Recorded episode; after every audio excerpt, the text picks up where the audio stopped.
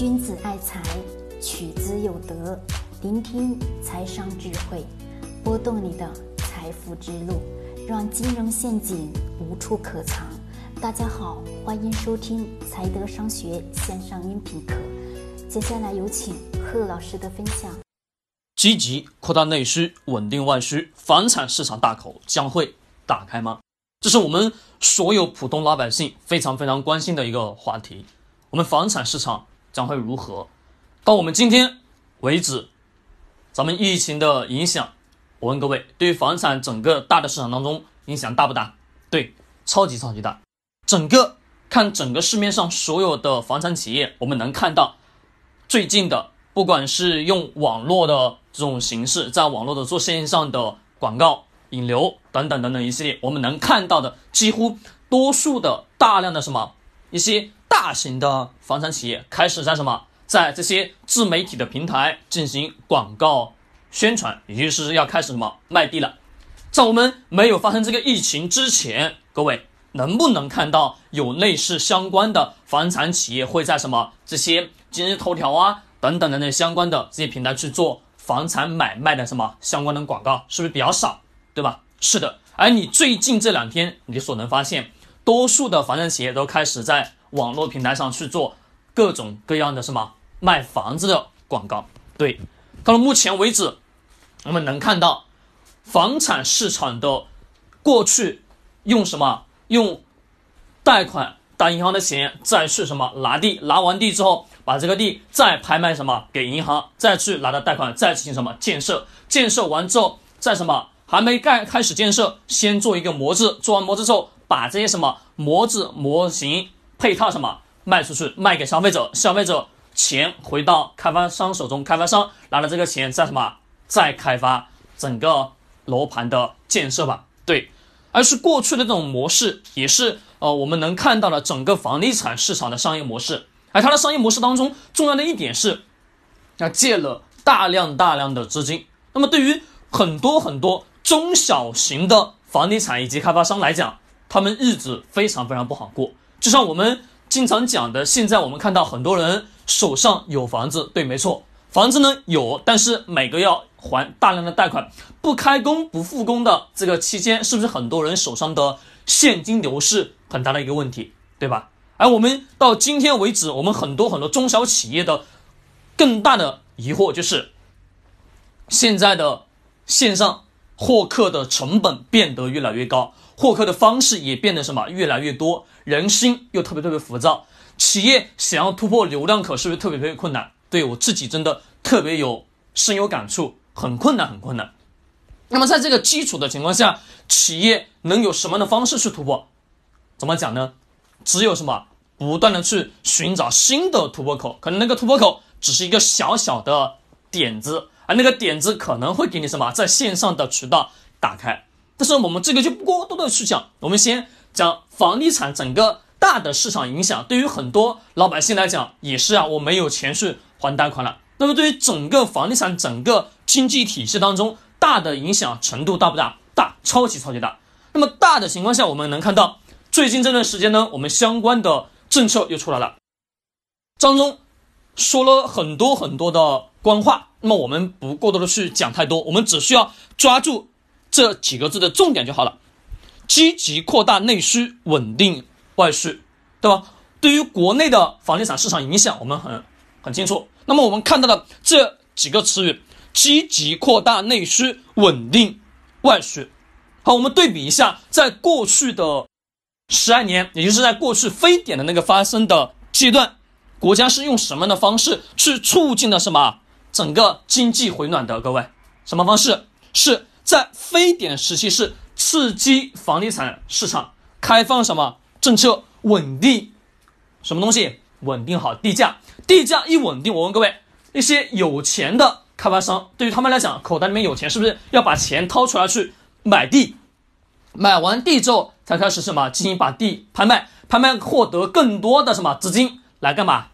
进行房屋的建设。建设好模型，再让普通消费者去卖一个什么模子，这个模子一卖，卖成功之后，钱一回来，其实这个钱多数都是什么银行给的，拿了这个钱再什么再进行大势的开发建设，对，那么这是一个循环的商业模式体系。但是我们能看到，过去非典时期是刺激房地产市场，让普通的中小的什么这些稍微有点钱的什么开发商有钱拿了这个钱呢，干嘛去投入这个市场开发？投入市场开发，经济这个钱在市场当中去运作、去流转过程当中，就会带动当地的很多很多什么内在的消费。那么我们能看到，这就属于积极的扩大内需。内需是什么？就两个字：消费。就是不断的什么去把钱流到市场，让普通老百姓去获得什么有钱有收入，去买自己更多想要的东西。不光是线上也好，或者说线下也好，这个积极的去扩大内需是坚定的。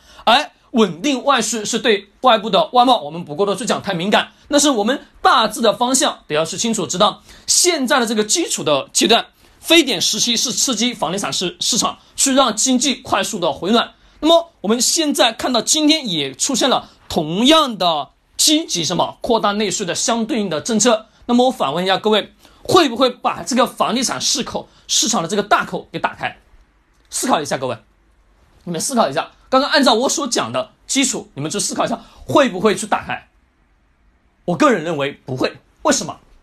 很简单，本身现在的这个基础的情况下，老百姓手上就已经没有多少钱了吧？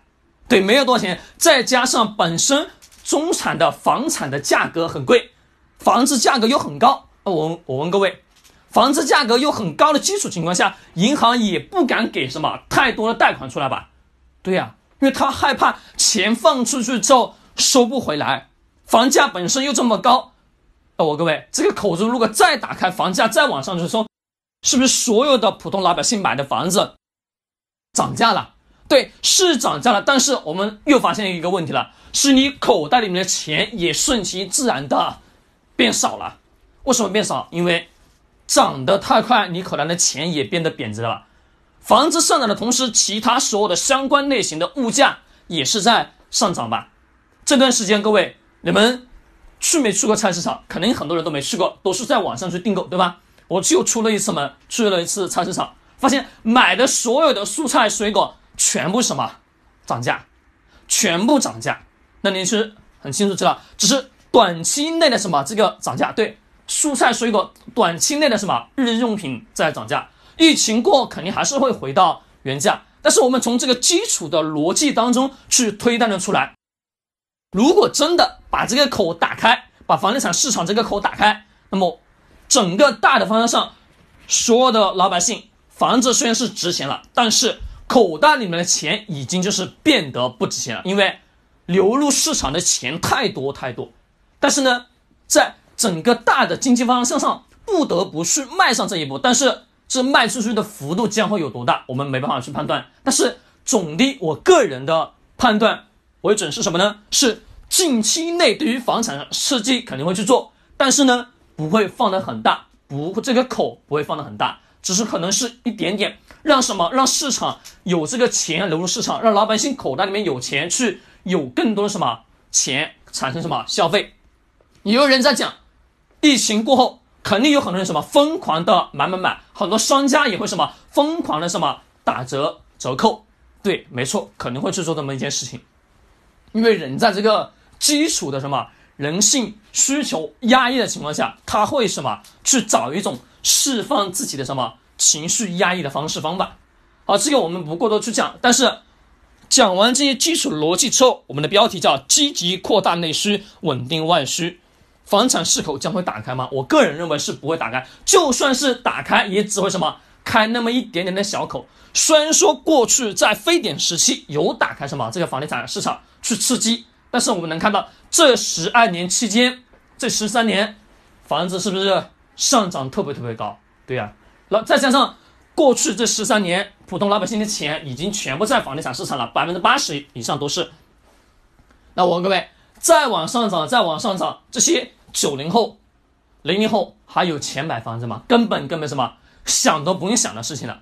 对，那么我个人的推荐是，打开这个市场的可能性比较小，就算什么打开也只什么一点点、一点点。但是扩大内需其实也会有其他很多的方式方法。虽然说去刺激房地产、去扩大内需也是一种什么我们相关的手段策略，其实还有一些更好的方式方法。好，各位，我们今天聊到这里，希望呢能对你有一点点的启发。喜欢点击收藏或者转发。学财商找财德，更多知识干货，敬请在财德商学公众号。